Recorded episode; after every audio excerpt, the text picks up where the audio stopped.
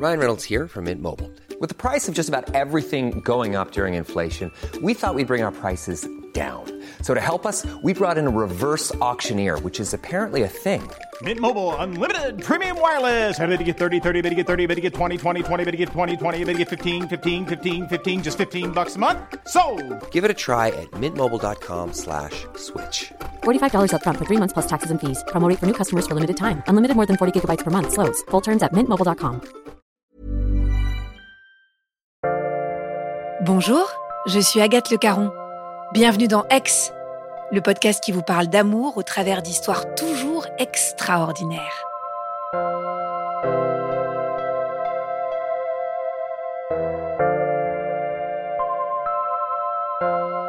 Quand on est seul, on se demande souvent où est-ce qu'on peut rencontrer l'âme sœur.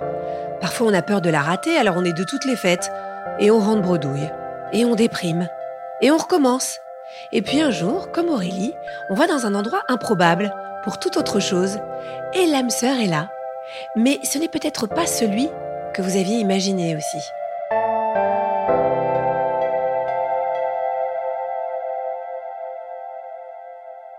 On est euh, fin 2008. Je viens de me faire licencier à cause de la crise des subprimes. Je travaillais à ce moment-là dans le tourisme en lien avec la Chine. Début 2009, avec mon conjoint, on décide de partir s'installer en Chine. Tous les deux, on a très envie de partir s'expatrier puisqu'on on trouve à ce moment-là que la vie en France est un peu morose et puis euh, on a 25, 26 ans, euh, donc c'est les bonnes années euh, pour voyager. Et donc on se retrouve dans la région de Shanghai, donc dans cette petite ville qui s'appelle Changzhou, où il doit y avoir en tout euh, 30 expatriés, dont nous deux. Lui, il a trouvé un boulot parce qu'il est dans le BTP. Et moi, par contre, dans le tourisme, je trouve pas de travail. Donc, mon intention, c'est d'apprendre le chinois et de bien connaître la Chine.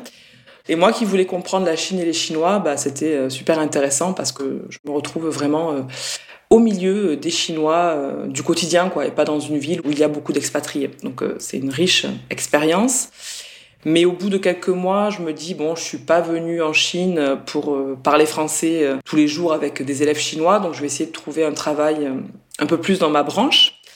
Je réponds à une annonce de merchandising à Shanghai, pensant que c'était du marketing qui était un peu en lien avec ce que je faisais avant. Et euh, l'entretien se passe hyper bien, sauf que c'était pas du tout du marketing, c'était pour être euh, dans un bureau d'achat. Et au bout de deux entretiens, ou même un entretien, parce qu'on a vraiment un bon feeling, je deviens acheteuse textile dans un groupe de supermarchés euh, français. La vie de couple, quand on est en Chine, c'est pas évident. Moi, avant de partir, je connaissais déjà la Chine. Et j'avais un peu peur euh, du regard des Chinoises sur les expatriés hommes, puisque je savais que c'était quelque chose qui plaisait beaucoup. Et je crois que dans ma tête, je me dis quelque chose du genre euh, on part à deux, on revient à deux, quoi qu'il arrive. Sur place, euh, il y a des choses bien qui se passent et des choses moins bien qui se passent, mais vu qu'on est que tous les deux, moi j'ai pas d'autres amis, euh, j'ai pas de famille qui vit en Chine évidemment.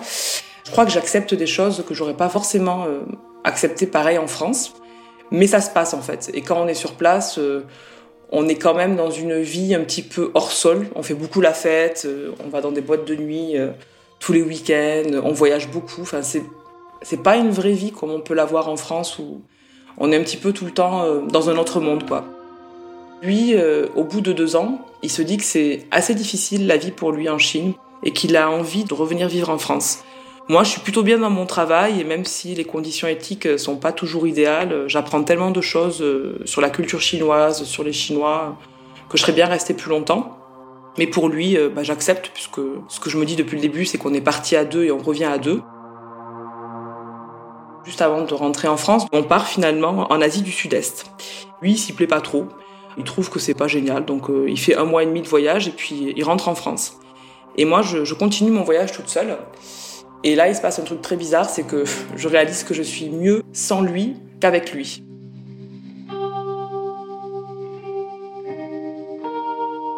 Je me rappelle précisément le jour où il quitte Bangkok, et moi je me retrouve toute seule. Et là, je me dis, mais waouh, je me sens euh, légère en fait, et gaie. Et c'est comme s'il y avait un poids sur mon cœur que j'avais jamais identifié qui s'était délogé, quoi. Et je me dis, euh, c'est très très très très bizarre, mais ok, c'est comme ça, on verra plus tard. Et finalement, euh, je reste deux semaines à Bangkok. Je suis dans une guest house dans le quartier chinois de Bangkok et je rencontre un voyageur. Et il se passe rien parce que je suis une personne plutôt très fidèle en général, voire j'ai toujours été très fidèle. Mais j'ai une espèce d'énorme coup de cœur pour lui.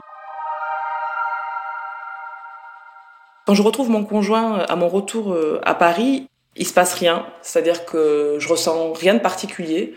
Je suis pas joyeuse, je suis pas triste, mais c'est bizarrement plat comme sentiment. Sachant que je sais que on a déjà acheté un appartement, que probablement l'étape d'après c'est les fiançailles ou le mariage par rapport à ce qu'on s'est dit quoi et à notre manière de vivre. Et quand je le vois, je suis pas du tout excitée. Lui, il est très content de me retrouver. Entre-temps, il a trouvé du travail. Il est à fond sur la vie qui nous attend à Paris, justement. Donc il y a une espèce de décalage. Et je sens qu'il est un peu surpris de me voir pas tellement enthousiaste. Mais je crois qu'à ce moment-là, il se dit que c'est parce que je rentre de voyage, que je suis encore dans le décalage horaire, etc., etc. Et à ce moment-là, tous les deux, donc, on vit chez, chez notre ami François, qui est notre ami en commun, et qui se marie. Une semaine après mon retour, j'avais calé ma date euh, de retour de, voyage sur son mariage. Et mon conjoint est, témoin. Et la semaine avant le mariage de François, euh, bah voilà, je suis dans une espèce d'entre-deux. Euh, je cherche du travail, mais je suis pas tout à fait là. J'ai un peu la tête ailleurs. Et le mariage de François arrive. tout se passe très bien, la journée, tout ça. Et puis le soir, dans la chambre d'hôtel, il me dit Aurélie, euh, t'as été bizarre toute la journée et tout. Euh. Et là, en fait, ça sort sans aucun filtre à 3 heures du mat après le mariage. Bah ouais, je suis bizarre parce que je vais te quitter. et c'est sorti comme ça, en fait. Euh, je crois que depuis ce sentiment que j'ai ressenti à Bangkok, où j'avais une espèce d'enclume qui était sortie, le fait que je m'étais autorisée à être proche de l'autre homme, mon cœur savait, mais mon cerveau n'avait pas voulu accepter, quoi. Et du coup, j'avais pas trop formalisé les choses et il y avait une partie de moi qui voulait euh, me laisser le temps de voir si ça revenait, etc. Mais en fait, je crois surtout que pendant une semaine, j'ai rien dit et, j'ai rien laissé paraître parce que mon meilleur pote François se mariait et que je voulais pas euh, bah, gâcher son mariage, quoi. Parce qu'en gros, euh, si j'annonçais la rupture avant le mariage, ça risquait de mettre très mal à l'aise le témoin et moi-même, je ne sais pas dans quel état j'aurais été. Et moi, je suis hyper sûre de moi, quoi. Et lui, euh, il me demande, euh, il comprend pas, il, est hyper surpris, etc. Et, moi, en fait, je sais que ce qui s'est passé en Chine, il y a eu plusieurs choses euh, où il n'a pas assuré, où il m'a maltraité. bah, je me suis vraiment assis sur, sur le respect de moi-même, quoi.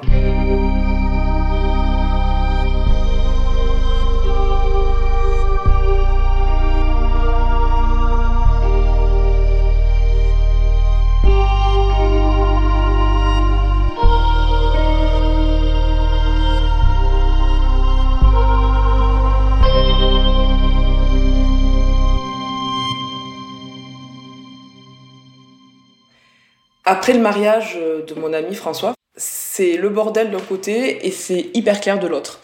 Ce qui est hyper clair, c'est que je suis mieux euh, sans mon conjoint d'alors, donc qui est en train de devenir un ex.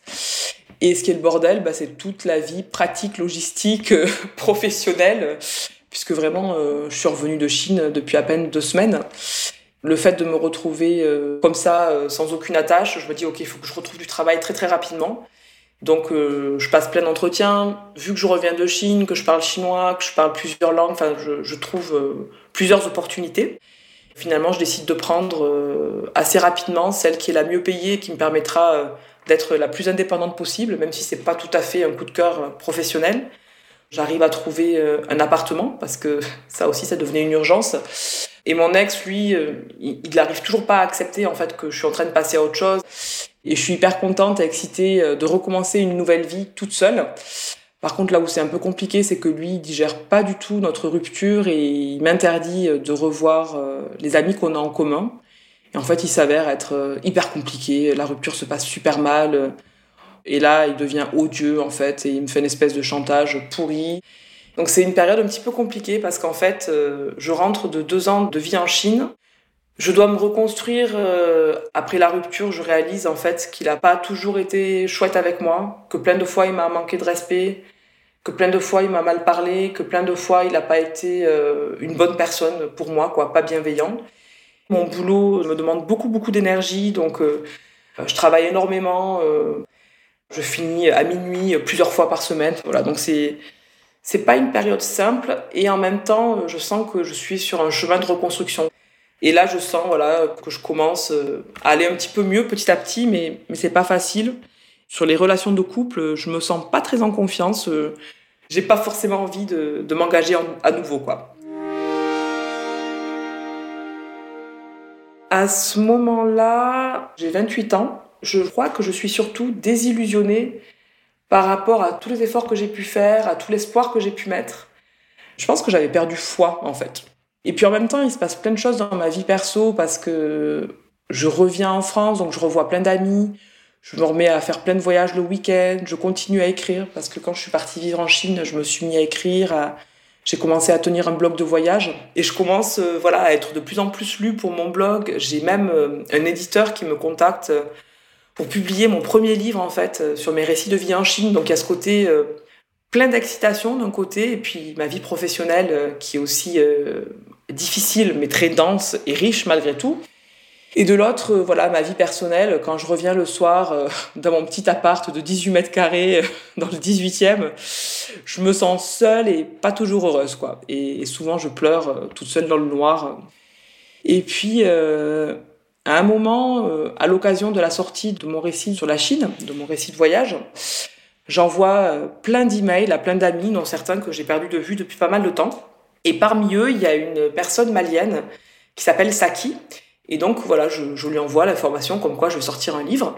Et elle m'appelle. Et en fait, on s'est pas parlé euh, depuis mes années étudiantes parce que je l'avais rencontrée euh, lors d'un stage. Je lui raconte euh, mes déboires, mon ex, la rupture qui se passe pas très bien. Elle me dit ah mais tu sais j'ai un super bon ami à Paris qui est toujours bon conseiller pour les histoires de couple, pour les histoires comme ça. Si tu veux, la prochaine fois que je vais à Paris, on va le voir ensemble. Et à peu près, je sais pas, un mois ou deux après, elle m'appelle, elle me dit ça y est, c'est bon, je viens à Paris dans une semaine, donc on va aller le voir vendredi, mais par contre il faut que tu prennes ta journée. Et elle commence à me parler comme ça, et je comprends qu'elle me parle euh, d'un marabout, un marabout malien. Et je me dis ok. Et vu que je m'étais déjà engagée euh, à écouter ses conseils, je me dis bah, pourquoi pas, de toute manière, euh, vu où j'en suis dans ma vie, pourquoi pas quoi. Mais dans ma tête, je me dis je vais tomber sur le marabout le même genre que ceux qu'on a à la sortie du métro, là, les petits bouts de papier ou ceux qui nous enlèvent le mauvais œil, qui nous font gagner plein d'argent, qui guérissent tous les problèmes de sexe. Elle me dit euh, prends ta journée parce que euh, il est super sollicité, euh, il y a beaucoup de monde qui vient le voir tout le temps et que si tu vas, euh, il donne pas des rendez-vous à l'heure, il donne juste des rendez-vous à la journée. Tu arrives, tu fais la queue et puis soit tu fais la queue une heure, soit tu fais la queue trois heures. Et donc, c'est un vendredi de mars, je me rappelle, c'était le vendredi 16 mars 2012. Euh, donc, je retrouve Saki, que j'avais pas vu depuis très longtemps. On arrive à Orly, puisqu'il se trouve que ce marabout euh, avait son bureau à Orly. Et là, euh, quand je rentre dans cette espèce de cabinet, c'est tellement bizarre parce qu'il y a des chaises en plastique, ça fait mélange de cabinet de dentiste avec des personnes qui seraient là pour une consultation et euh, tu te crois directement en Afrique euh, avec euh, de la musique africaine, euh, du thé sur un réchaud, des odeurs d'encens, que des noirs dans la salle. J'étais là, ok, en effet c'est un voyage. et donc je suis avec Saki, on est toutes les deux, on papote un peu. Je me sens un peu dans une autre dimension. Je suis dans cette salle d'attente surnaturelle, parce que franchement je me crois pas du tout en région parisienne je me crois plutôt dans un lieu hors du temps, euh, probablement plus proche du Mali, où j'ai jamais été, mais euh, que de Paris, quoi. Là, euh, c'est à moi, donc le marabout me fait rentrer dans son petit bureau. Je pensais trouver un sage de, je sais pas, 50 ans. Face à moi, j'ai un jeune homme qui doit avoir même pas 30 ans, qui porte un jogging blanc. J'étais là, ok, où je suis? Et en fait, sur son bureau, il y a une peau de renard Derrière lui, il y a plein de petites fioles. Il lance des coquillages sur sa peau de renard et, et là, il commence à me raconter des choses. C'est assez troublant parce qu'en fait, il arrive à me dire euh, des prénoms de mon entourage, quoi. Et il me raconte euh, des choses en interaction avec ces gens-là. Mais euh, il me dit plutôt des choses en lien avec mes relations sociales actuelles, qui concernent mes amis principalement, et peut-être des choses aussi sur mon avenir, mais j'avoue que c'est un peu flou. C'est tellement bizarre comme situation que je j'accordais pas trop de crédit. Et il me dit avant de partir, il revient dans une semaine, Comme ça, je pourrais te donner un médicament, tout ça, tout ça, tout ça. Bon, je, je sors de là, Saki repart avec moi, on prend le RER. E je suis pas tout à fait convaincue, et puis en même temps, elle, me dit, mais si, si, c'est vraiment quelqu'un qui peut faire des grandes choses. J'y reviens une semaine plus tard, et c'est là qu'il y a quelque chose auquel je m'attendais pas du tout qui se passe. Je passe la porte, toujours à Orly, euh, toujours euh, dans cette espèce de salle d'attente un peu bizarre. Et là, il y a la personne de l'accueil que j'avais pas du tout remarqué euh, la semaine d'avant, qui me dit Ah Aurélie, vous êtes revenue. Et je le regarde et je le remarque en fait, parce que je l'avais pas remarqué la fois d'avant. J'étais tellement perdue par tout cet univers qui n'était pas le mien. Je vois devant moi un homme, donc un Africain, avec des super beaux yeux rieurs, une belle voix, une belle prestance, quoi. Et je dis, bah, bah oui, j'ai rendez-vous à nouveau. Euh. Et il me dit, ah oui, oui, je me rappelle très bien, vous étiez là la semaine dernière, nanana. Donc en fait, il m'avait remarqué la semaine d'avant. En même temps, j'étais la seule blanche dans la salle d'attente, c'était pas très compliqué. et moi, je l'avais pas du tout calculé, en fait. Et cette personne euh, de l'accueil euh, manifeste son intérêt à mon égard. Donc elle me propose un thé, j'accepte. Et puis elle se présente, en fait, dit, ben voilà, je m'appelle Mohamed. Je dis, ok, enchanté, moi c'est Aurélie. Et puis, euh, il sort fumer une cigarette. Il me dit, ah, vous voulez m'accompagner? Je dis, ah, bah, je fume pas, mais ok, on peut sortir ensemble. Et on commence à papoter. Et en fait, euh, bon, déjà, il a une trop belle voix. c'est un truc de fou. Il a une espèce de voix hyper grave. Je l'imite hyper mal, mais il a une très très belle voix grave, très posée. Et clairement, je vois que je lui plais. Mais quand on discute, en fait, je me dis c'est quand même fou, je l'ai pas remarqué la semaine d'avant parce qu'il est en effet euh, super charmant. Et dans la discussion, on parle de choses et d'autres. Il me demande pourquoi je suis là parce que ce coup-ci, ma copine Saki n'est plus là, donc je suis toute seule. je lui dis que je reviens de l'étranger euh, et que là, je suis en train de, de revenir en France et que c'est pas facile. Et là, lui aussi me dit qu'il a vécu à l'étranger, qu'il vient du Mali, qu'il a été expatrié plusieurs fois. On se rend compte qu'on a ça en commun, qu'on parle tous les deux plusieurs langues je sais pas comment est-ce qu'on vient à parler de ça. Bon, probablement, vu que je viens de sortir mon premier livre, je lui en parle. Il me dit que lui aussi, il écrit. Et je dis, ah bah, c'est marrant quand même euh, qu'on ait ça en commun, parce que vraiment, l'écriture, c'est ma grande passion, quoi. Il re-rentre travailler quand même, puisqu'il est censé faire l'accueil. On continue à discuter un petit peu au-dessus de son comptoir d'accueil. Et là, c'est bientôt à moi de, retrouver le marabout. On est en train de parler d'écriture. Et il me dit, bah, si tu veux, avant que tu partes, je t'écris un poème. ça m'a vachement surpris, mais je me suis dit pourquoi pas. En fait, euh, ce qui me surprend, c'est la démarche hyper à l'ancienne. Et en effet, euh, on se connaît pas, quoi. Ça fait euh, bon deux heures qu'on se parle, peut-être à demi-mot, ou une heure, j'ai pas trop la notion du temps. Même si on s'est vu la semaine d'avant, mais je le trouve hyper culotté d'un côté. C'est hyper désuet, je trouve, comme manière de faire, et en même temps hyper touchant. Je rentre euh, avec le marabout euh, deuxième version, donc à nouveau la peau de renard, euh, les fioles, les dates. Il me dit un truc un peu bizarre que il faut que je fasse attention, que je vais rencontrer quelqu'un qui est pas bon pour moi, tout ça. Bon, ça me rentre par une oreille, ça sort par l'autre, mais je l'entends quand même quoi. Et là je sors et je suis un peu perturbée par ce que vient de me dire le marabout. Et donc j'ai zappé que la personne de l'accueil voulait me dire quoi que ce soit. Et au moment de sortir, il me dit ah ben j'ai écrit le poème. Donc je prends le papier sans l'ouvrir et je dis merci beaucoup et je repars parce que du coup je suis un peu moins dans l'ambiance euh, dans laquelle on était juste avant que, que je revienne dans le bureau avec le marabout. Je m'installe dans le RER, e j'ouvre le poème. Déjà je suis touchée parce que les mots sont très touchants, donc clairement ça, ça ressemble à une déclaration d'amour. Et puis surtout en bas, le petit coquin, il m'a laissé son 06. Et donc là, je rigole, je me dis, ah, il m'a bien eu prends le poème, euh, je le range dans mon, dans mon sac à main et puis je continue ma route euh, jusqu'à chez moi. Je suis touchée par euh, la démarche. Là, je la réalise. Je me dis quand même, il y va pas avec le dos de la cuillère, quoi. On se rencontre une première fois et il m'ouvre son cœur parce qu'en fait, dans les mots qu'il m'écrit, clairement, il me dit qu'il a eu un coup de foudre, quoi. D'autre part, les mots qu'il utilise sont vraiment des beaux mots. Ça me touche, en fait. Ça me touche, ça me touche et ça me trouble. Et en même temps, euh, vu que je viens de passer euh, une séance face à une peau de renard et à des coris, je suis aussi troublée tout court. Donc euh, je range ce poème et puis je reviens chez moi. Je suis assez fatiguée, donc il a touché mon âme, ma corde sensible en fait. Et je vois pas du tout le côté qu'il essaye de me faire un plan de drague à deux balles. Je vois vraiment pas ça. Alors s'il faut, je suis très naïve, hein, j'en sais rien. Mais en tout cas C'est le vendredi soir, donc euh, je, laisse euh, ça un peu de côté, quoi. Et je me couche dans mon petit appart. Et ce qui est très étrange, c'est que le lendemain, à 6 heures du mat, j'ouvre grand les yeux et je me dis, oh, putain, Mohamed. Et je pense à lui direct.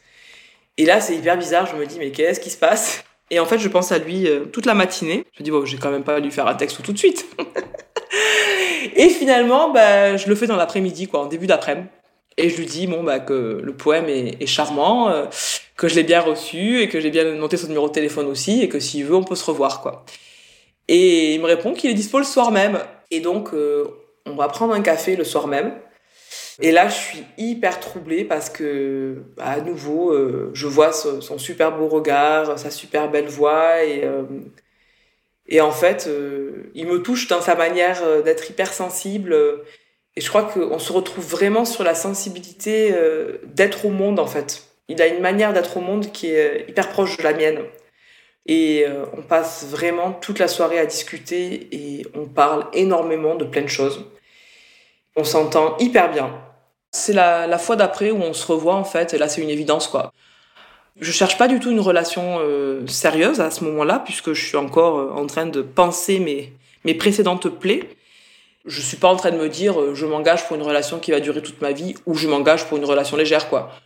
Il me dit à demi mot et puis à mot complet euh, qu'il a un coup de cœur et qu'il est super content qu'on ait le temps de parler, qu'il pensait pas pouvoir rencontrer une fille comme moi un jour. Enfin, il me valorise beaucoup et il a une telle manière de manier les mots en fait.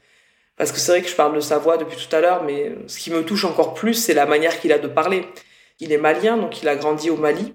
Et sa langue maternelle est le bambara, c'est la langue majoritaire du Mali, mais la langue qu'il parle depuis toujours, c'est aussi le français, sauf que c'est un français académique, comme parfois parlent un peu les Africains qui ont, pas tous, mais certains Africains de l'Ouest qui ont appris vraiment le français euh, à l'école euh, à l'ancienne, si on peut dire. Et du coup, il a une manière de manier les mots, mais qui me touche tellement, en fait. Euh, je crois qu'il est subjugué. Enfin, je veux pas. Je crois que dès le premier regard, il a le coup de foudre.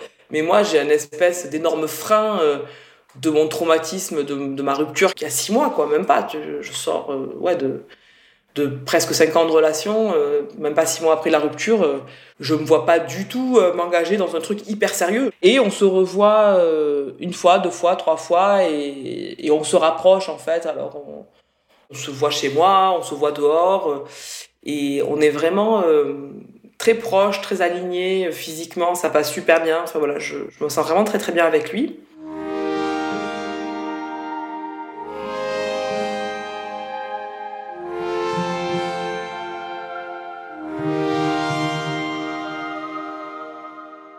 assez rapidement, je pense, ça fait à peu près un mois qu'on est ensemble. Je lui raconte euh, une partie de, de mes euh, vieux dossiers, de mes difficultés, et je me confie vraiment à lui à cœur ouvert. Je lui dis notamment comment euh, mon ex euh, s'est pas très bien comporté avec moi. Je, je lui raconte en fait ça de manière assez directe, sans trop de fioritures. Et, et en fait, le lendemain matin, il me dit Écoute, Aurélie, euh, tu as été tellement sincère avec moi, je vais aussi être sincère avec toi. Et puis là, il me raconte son histoire. Il me dit pourquoi est-ce qu'il a quitté le Mali, pourquoi est-ce qu'il a quitté l'Afrique de l'Ouest, comment est-ce qu'il est venu en France. Et il me raconte aussi la précarité dans laquelle il est parce qu'à ce moment-là, euh, il enchaîne des petits boulots, notamment euh, être assistant chez le Barabou, euh, c'est pas du tout la vocation de sa vie. il fait ça parce qu'il enchaîne les intérims, les CDD, parce qu'il n'a pas une situation administrative hyper simple. Il enchaîne aussi les titres de séjour courts. Il n'a pas de carte de séjour de 10 ans, il n'a pas la nationalité française, donc c'est c'est compliqué administrativement, professionnellement pour lui. Il me raconte aussi comment il vit. Il est en coloc avec plusieurs personnes dans un tout petit appart. Donc voilà, moi je, je vois qu'il est quand même dans la précarité. Lui, il m'avait pas raconté tout ça par peur que je, je me carapate, parce qu'en gros, euh, c'est pas du tout l'homme idéal avec une situation. Il a, moi j'ai 29 ans, lui il a 33, 34 ans. C'est pas le bon parti, quoi. Et je pense qu'il avait peur que ça me fasse fuir. Moi, ça me choque pas du tout, sa précarité, ce qui m'explique, parce que je me dis, euh, il est vraiment euh, sincère et il y a une partie de moi qui se dit euh, à partir du moment où tu as un bon cœur, euh, il y a tout qui trouve toujours une solution donc je suis je suis pas effrayée par ça. Et après il y a le fait qu'il est malien, musulman et ça pour moi ça me pose pas du tout de souci parce que j'ai déjà eu un conjoint d'Afrique de l'Ouest, bon qui était catholique, qui était béninois. Je suis restée avec lui deux ou trois ans. C'était ma première relation longue.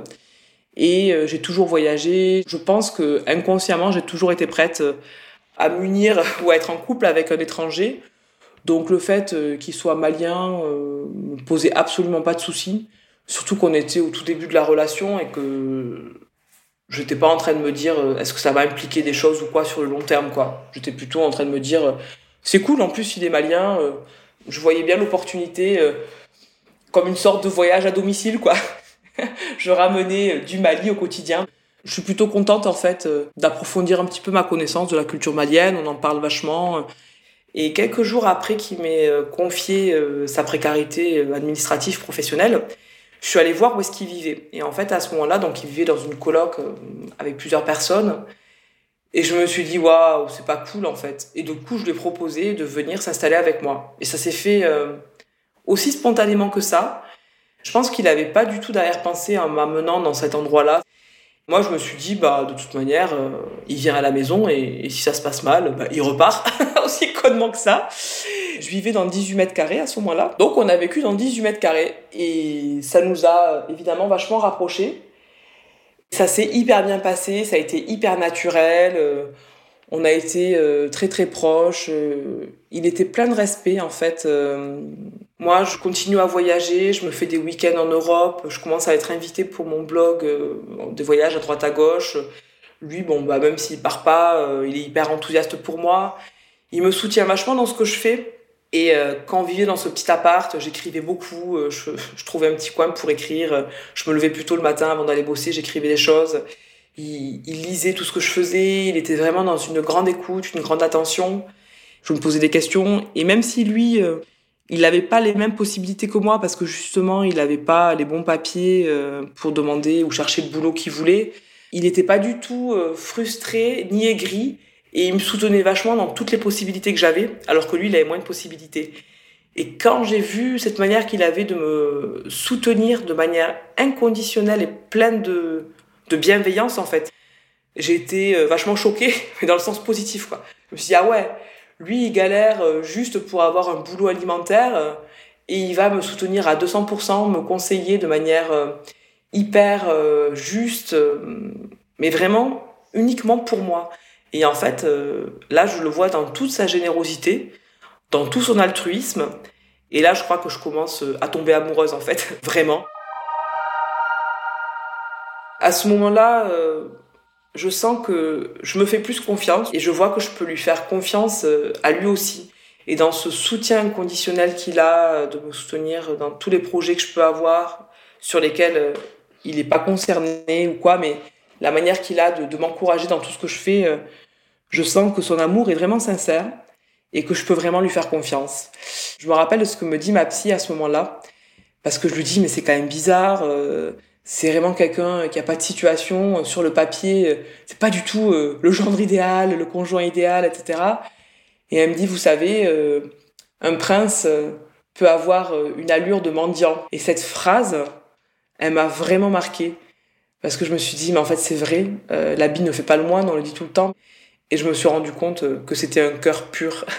en fait, je découvre à quel point c'est vraiment une belle personne, à quel point il est généreux, et à quel point il est plein d'amour euh, pour moi, pour la vie euh, et tout ce qu'on partage en fait euh, sur la manière de voir le monde, la, passion qu'on peut avoir pour la langue, la passion qu'on peut avoir pour l'écriture, la passion qu'on peut avoir pour les voyages, même si on voyage pas beaucoup ensemble.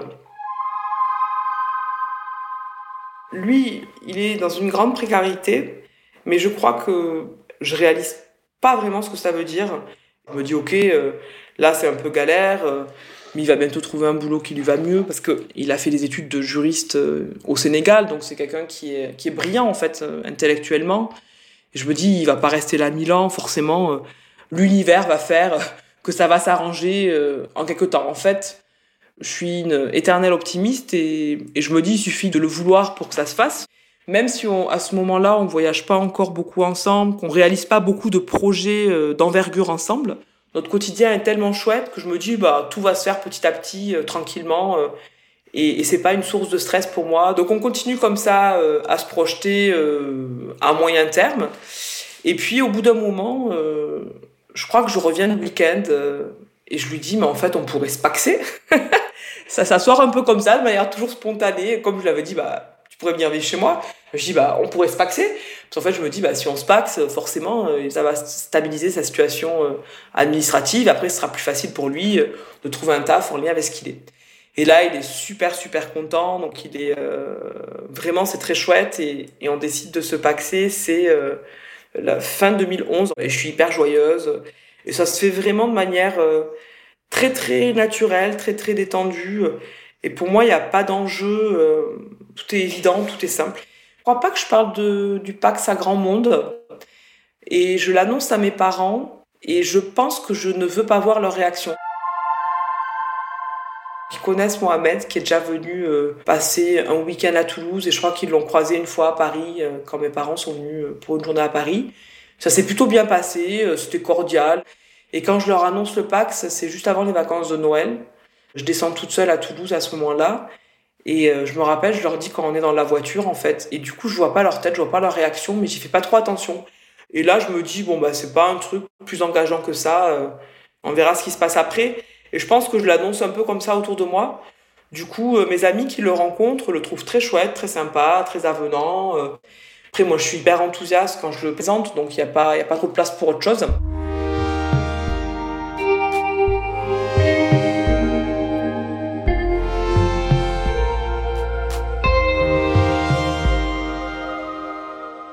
Le début de l'année 2013 arrive, donc on continue à vivre ensemble. Moi, j'ai du changement au niveau professionnel. Il me soutient vachement. J'ai une superbe opportunité. C'est vraiment euh, le job de mes rêves. Et là, Mohamed est un super soutien pour moi, euh, m'aide vachement à déstresser, parce que c'est quelqu'un qui est vraiment dans le présent, euh, contrairement à moi qui suis plutôt dans l'appréhension du futur et à toujours imaginer le pire. et je décroche ce job-là. Je suis ravie, ravie, ravie. Je sens qu'on peut aller plus loin dans notre engagement. Et donc, euh, je commence à lui en parler. Et ça se fait à nouveau très rapidement et à peu près euh, un an après notre rencontre. On en parle à demi-mot d'abord et puis finalement, euh, un soir, je crois que c'est un samedi soir, il m'achète un énorme bouquet de lys. Je crois qu'il a raflé tous les lys du fleuriste puisque c'est mes fleurs préférées. On va dans un resto africain où il y a un joueur de kora, c'est cette espèce de guitare euh, malienne sur une calebasse euh, qui se tient avec les deux mains devant soi. Donc il y a ce joueur de kora dans le restaurant et là il me fait sa, déclaration en mariage. Et moi je suis hyper contente parce que d'un côté c'est tout très rapide et puis de l'autre, ben voilà, j'ai 29 ans, c'est pas comme quand j'avais 20 ans, je, je, sais un peu mieux ce que je veux pas. Hyper, hyper émue, hyper contente et, et ben, je lui dis oui, bien sûr. Donc là, c'est février. Et juste après, il y a mes 30 ans, il y a mon anniversaire. Mes parents euh, avaient décidé de venir passer le week-end à Paris euh, pour fêter mon anniversaire avec moi. Donc je suis vraiment sur un petit nuage, je sais que je vais me marier, je dois l'annoncer quelques jours après à mes parents. C'est un dimanche, le 24 février, le jour de mon anniversaire. Et on se retrouve au café en fin de matinée, euh, près de chez nous. Et donc j'annonce à mes parents, autour de la table de café, Mohamed est là, on est là tous les quatre, qu'on va se marier. Et là, un ange passe, pas de réponse. je crois que ça a été les secondes les plus longues de mon existence. En fait, mes parents, je m'entends très très bien avec eux. Et là, ils disent rien en fait. Et je comprends pas leur réaction. Je me dis, mais c'est pas possible en fait, euh, qu'est-ce qui se passe? Il y a la serveuse de café qui nous amène les tasses et qui nous dit, ah, félicitations mes parents qui disent toujours rien. Bon, je crois qu'au bout de quelques longues, longues dizaines de secondes, euh, ils finissent par nous féliciter du bout des lèvres. Sur le coup, je comprends pas très bien ce qui arrive et, je crois que je bloque. Je vois qu'il y a un espèce de choc, mais je me dis bon, c'est peut-être la nouvelle simplement du fait que je me marie. Je crois que je suis encore sur mon petit nuage. Eux repartent à Toulouse en fait le dimanche soir et je descends sérieusement de mon nuage deux, trois jours après, quand mes parents m'appellent, et c'est mon père qui parle. Et en général, quand c'est mon père qui parle, c'est toujours ma mère normalement qui, qui donne les nouvelles la première, et après je parle à mon père. Et là, euh, ça ressemble à une espèce de conseil de famille par téléphone hyper bizarre.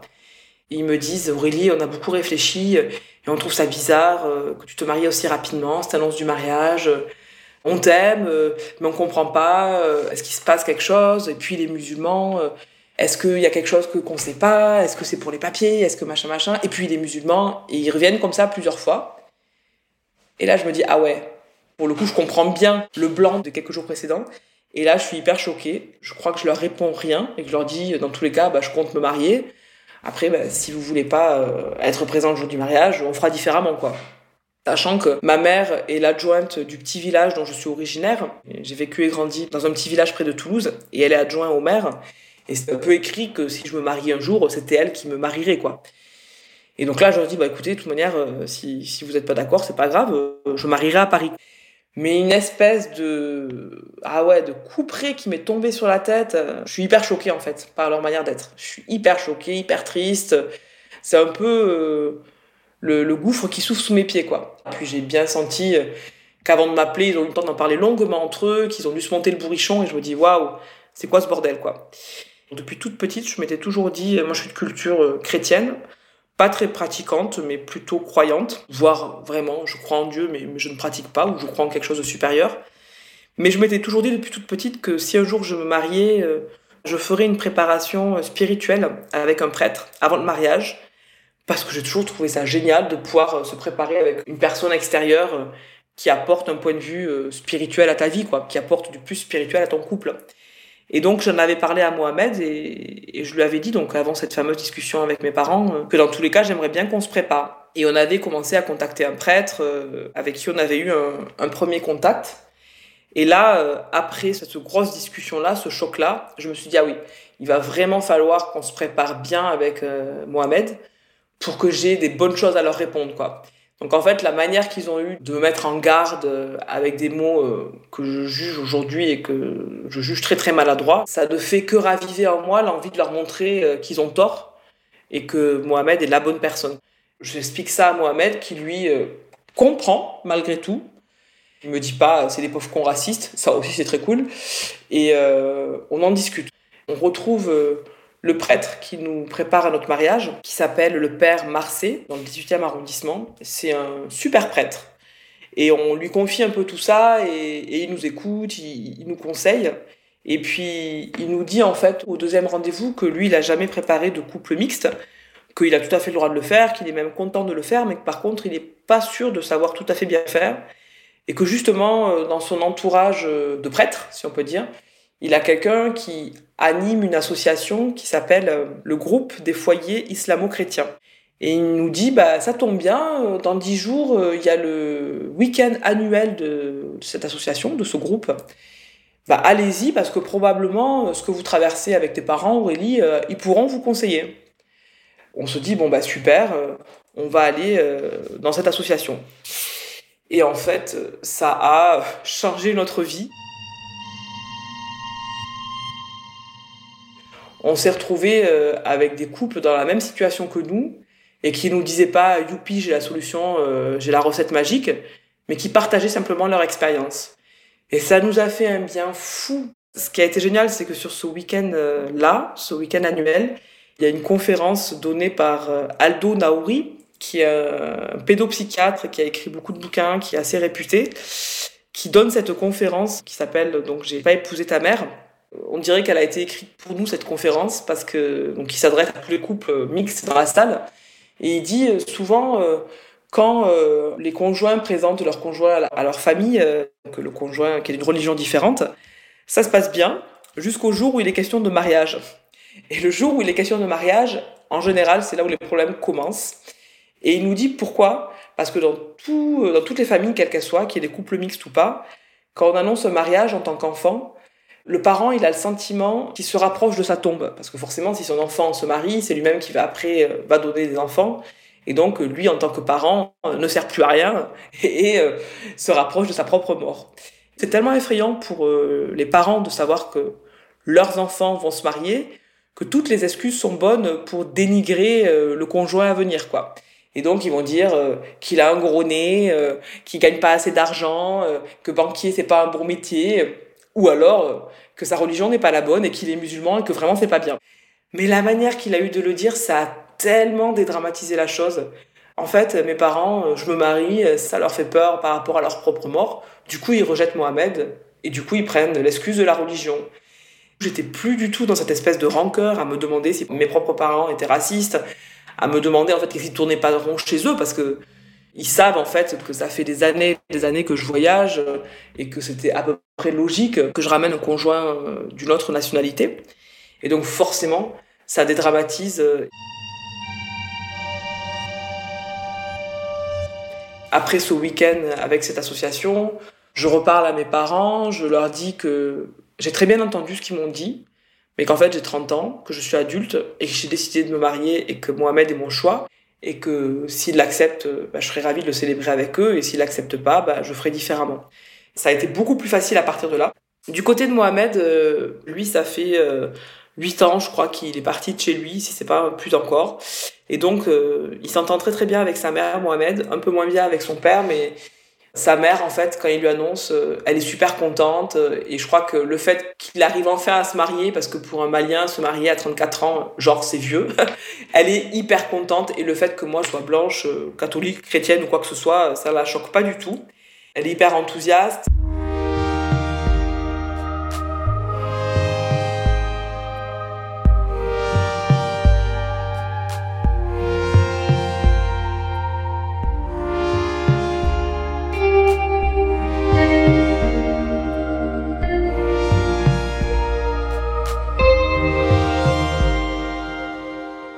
Pendant toute la préparation du mariage avec euh, le, prêtre qui nous prépare, on s'est vraiment posé cette question de savoir euh, comment rester nous-mêmes dans notre identité et en même temps comment créer des ponts.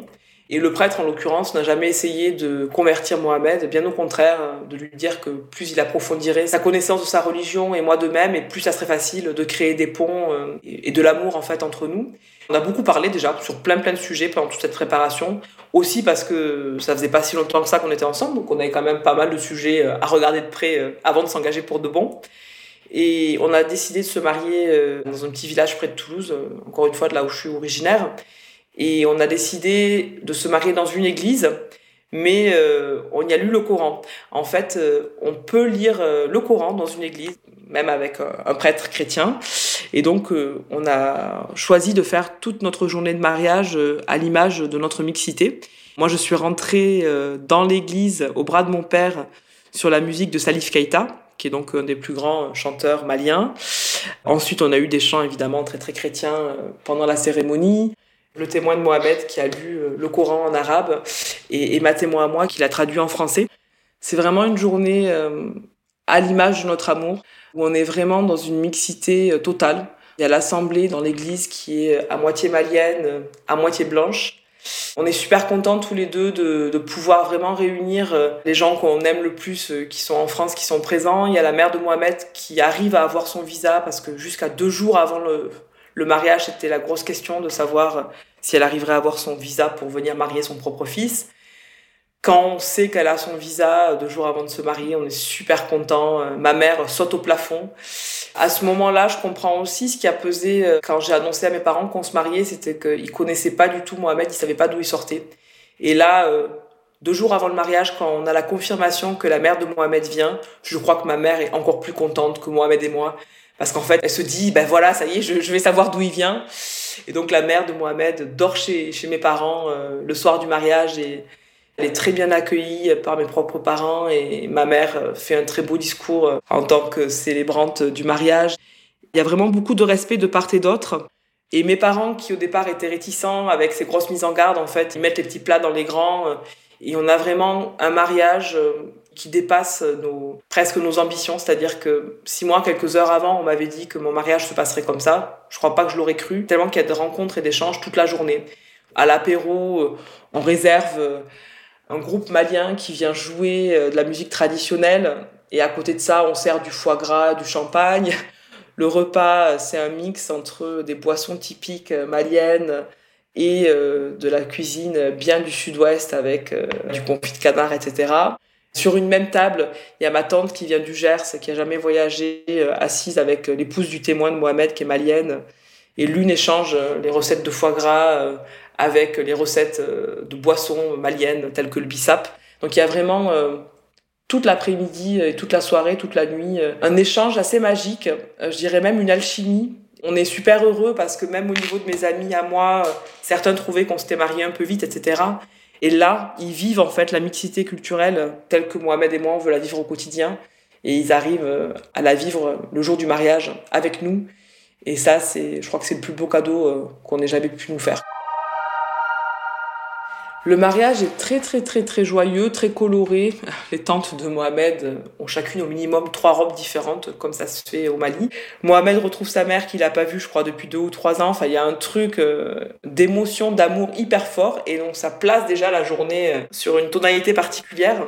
Et ensuite, tout le reste de la fête, ouais, c'est musical, c'est coloré, c'est avec des langues, euh, bah, du coup, maliennes, bambara, françaises, c'est international. C'est encore une fois à l'image de notre amour euh, dans le respect, dans, dans la joie, au moment d'amener le gâteau. Euh, on est habillés tous les deux pareil, avec un basin bleu, donc c'est un habit traditionnel bleu ciel qu'on porte tous les deux, en portant la pièce montée sur la chanson Le dimanche à Bamako, c'est le jour du mariage. Donc on se fait rire tout seul, on fait rire tout le monde. On passe sans arrêt euh, de Bamako à Toulouse, euh, de la France au Mali. Et le lendemain, euh, sur le livre d'or par SMS, je reçois des témoignages hyper touchants de mes proches qui me disent qu'ils ont vraiment rencontré la culture malienne comme ils pensaient jamais la rencontrer et qui sont très très très heureux d'avoir célébré notre mariage avec nous on a vraiment le sentiment, Mohamed et moi, d'avoir pu embarquer euh, bah, nos entourages en fait euh, vers notre mixité quoi, et vers euh, ce qu'on aurait aimé leur partager sans pouvoir non plus le verbaliser tel quel.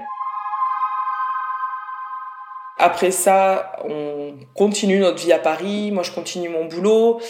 Mohamed stabilise enfin sa situation administrative bon, après quelques péripéties. Il finit par avoir une carte de séjour de 10 ans, ce qui lui facilite grandement sa vie. Et on décide assez rapidement euh, d'avoir un enfant. Donc on s'est marié en septembre 2013. Je suis tombée enceinte à peu près un an plus tard, en octobre 2014. Donc là, on a notre garçon euh, Yann qui arrive en mars 2015. On s'est posé beaucoup de questions avant qu'il arrive aussi pour savoir euh, dans quelle mesure on allait lui transmettre quoi à chacun de notre culture. Les questions que se posent à ce moment-là, c'est est-ce qu'on va le circoncire ou pas? Chez les musulmans, en fait, euh, et chez les Maliens, quand on n'est pas circoncis, euh, c'est comme si on n'était pas un homme. Le jour où j'ai dit à Mohamed que mon père n'était pas circoncis, je crois qu'il a rigolé pendant toute la soirée, tellement qu'il n'y croyait pas. C'est l'insulte suprême de traiter quelqu'un de non circoncis en Bambara. Et dans cette fameuse association euh, de couple mixte, il y a une maman un jour qui a une phrase qui me parle trop.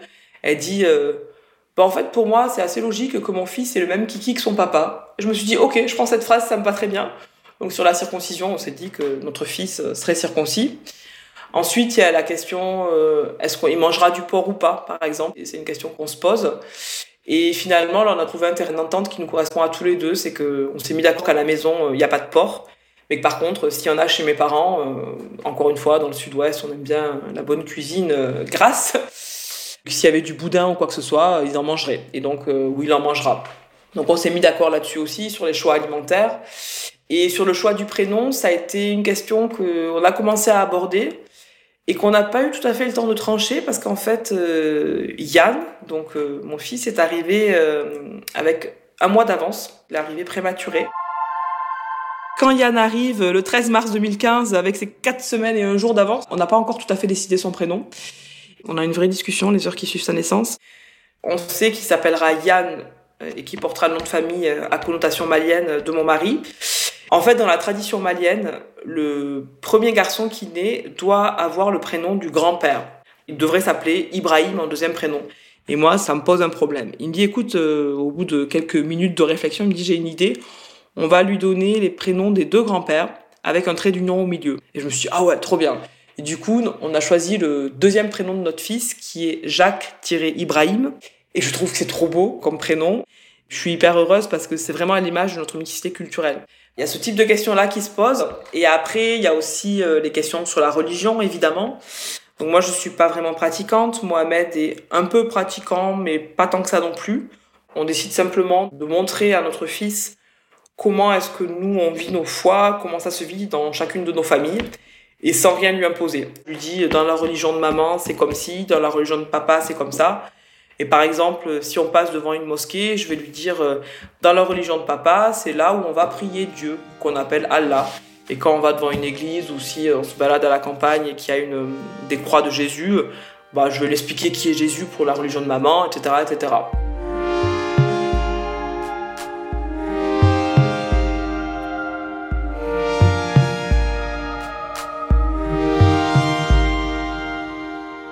En fait, quand Yann a un an, j'ai hyper envie d'avoir un deuxième enfant.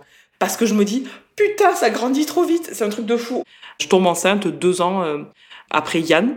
Et donc, euh, deux ans et neuf mois après, euh, naît Jérémy. Et par contre, l'arrivée de Jérémy, c'est pas simple. Autant un premier enfant, ça bouleverse. Mais un deuxième enfant, en fait, la fatigue et beaucoup de choses sont exponentielles, quoi. La charge logistique. Et donc, je crois que ni Mohamed ni moi, on est préparé à ça. Et quand Jérémy arrive, autant c'est encore plus de bonheur et d'amour euh, pour nos enfants. Autant dans notre vie de couple, c'est un vrai tsunami et ça devient très très compliqué. Et à un moment, je suis tellement naze que je crois que notre couple va, terminer. J'essaye de me raccrocher à, tout ce dont euh, on a cru pendant notre mariage, etc. Mais c'est hyper difficile et, et j'y arrive pas. Et finalement, euh, je veux rompre. Et là, c'est Mohamed qui trouve des ressources assez insoupçonnées, qui me dit on va se prendre en main, etc. Et finalement, euh, le voyant euh, se mettre à l'œuvre euh, pour ce que je lui demandais depuis hyper longtemps, je me dis, OK, s'il nous donne une chance, il est quand même question de notre vie de couple, mais aussi de la vie de, de deux enfants en bas âge. Donc on va se redonner une chance. Et là, je crois que le fait d'avoir été autant préparé pendant le mariage et avoir été confronté à plein de choses, ça nous a armés tous les deux pour avoir des ressources encore plus profondes en fait. On a réussi à trouver assez de ressources en nous pour finalement recréer un chemin l'un vers l'autre. Ça me fait penser à ce que m'avait dit euh, une amie franco-indienne quand je lui avais annoncé euh, qu'on se mariait et que j'étais dans un couple mixte. Elle m'avait parlé en fait de ce que lui avaient dit euh, ses parents. Donc elle, sa mère est française et son père est indien. Elle m'avait dit en fait, dans un couple mixte, tu sais que tu es différent, tu sais que tu comprends pas forcément l'autre, alors tu passes ton temps à créer des ponts pour aller l'un vers l'autre. Et en fait, euh, dans un couple standard, dans un couple franco-français, t'es différent mais tu le sais pas. Et du coup, euh, tu vas pas forcément supposer que l'autre ne te comprend pas. Et donc, tu crées pas des ponts pour aller vers l'autre. Et finalement, je crois que la mixité qu'on a avec Mohamed, ça nous a aussi appris ça, à se dire que par défaut, euh, on se comprend pas du tout. Et que du coup, on doit en permanence créer des ponts l'un vers l'autre et créer une manière, en fait, une troisième voie, quoi, qui est pas celle franco-française, qui est pas celle euh, purement malienne, mais qui appartient qu'à nous et que c'est à nous à, nous réinventer. Quand on est dans cette grosse crise euh, avec euh, les deux enfants et, que c'est vraiment très compliqué au quotidien, je crois que il y avait tout ça derrière qui a fait qu'on a finalement trouvé les ressources pour revenir l'un vers l'autre. Et puis après, il y a eu cette année 2020, le confinement, tout ça, tout ça. Et je me suis dit, bon, là, c'est l'épreuve du feu. soit ça passe, soit ça casse. Et finalement, c'est passé. Et on a réussi à, passer euh, tous ces mois euh, confinés tous les quatre et à dépasser tout ça. Ça fera euh, dix ans en mars qu'on est ensemble. Je crois que j'ai jamais été autant amoureuse de mon mari que cette année, parce que finalement, avec la dernière crise qui vient de passer, j'ai à nouveau perdu mon boulot. Je me suis retrouvée dans un plan social et j'ai décidé de me consacrer à l'écriture. Et en fait, euh, j'ai retrouvé le Mohamed du tout début, le soutien inconditionnel, plein d'amour, euh, qui me soutient à fond dans mes projets. Quand je lui dit, OK, euh, là, il y a un plan social dans ma boîte, a priori, je ne vais pas être touchée, mais j'ai envie d'en faire partie pour me consacrer à l'écriture. Et voilà, ça veut dire qu'il y aura moins de stabilité financière dans le couple, dans la famille, etc. Et lui m'a dit, mais au contraire, c'est enfin à moi de montrer que je suis la part stable du couple. Et vas-y, quoi, vis ton rêve. J'ai retrouvé euh, toute la magie du début, euh, son amour inconditionnel, sa générosité euh, intacte. Et je me suis dit, waouh, c'est vraiment l'homme de ma vie.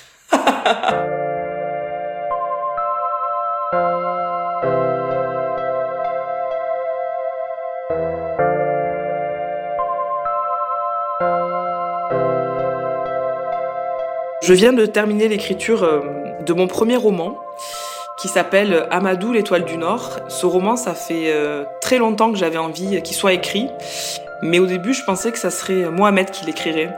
Dès que je l'ai rencontré et qu'il m'a raconté euh, tout son départ euh, de l'Afrique de l'Ouest, etc., je me suis dit, mais il faut que tu l'écrives, ta vie, elle est trop intéressante. Et il a jamais pris le temps ou jamais voulu le faire. J'ai décidé euh, d'écrire euh, un récit très inspiré de sa vie, mais qui n'est pas du tout autobiographique.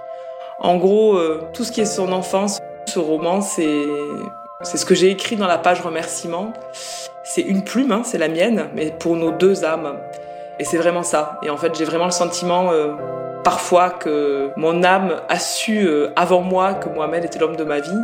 Et, et dans ce roman, c'est un peu cet hommage-là que je peux lui rendre par rapport à un parcours très particulier mais très inspirant et qui fait qu'aujourd'hui euh, c'est un homme debout et c'est une belle âme debout et que j'ai la chance d'avoir à mes côtés.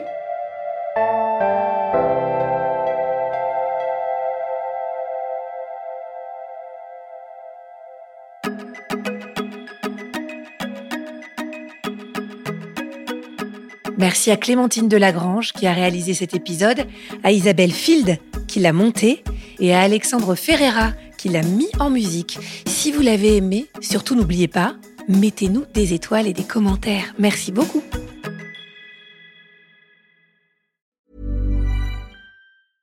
Cool fact a crocodile can't stick out its tongue. Also, you can get health insurance for a month or just under a year in some states. United Healthcare short term insurance plans, underwritten by Golden Rule Insurance Company, offer flexible, budget friendly coverage for you. Learn more at uh1.com.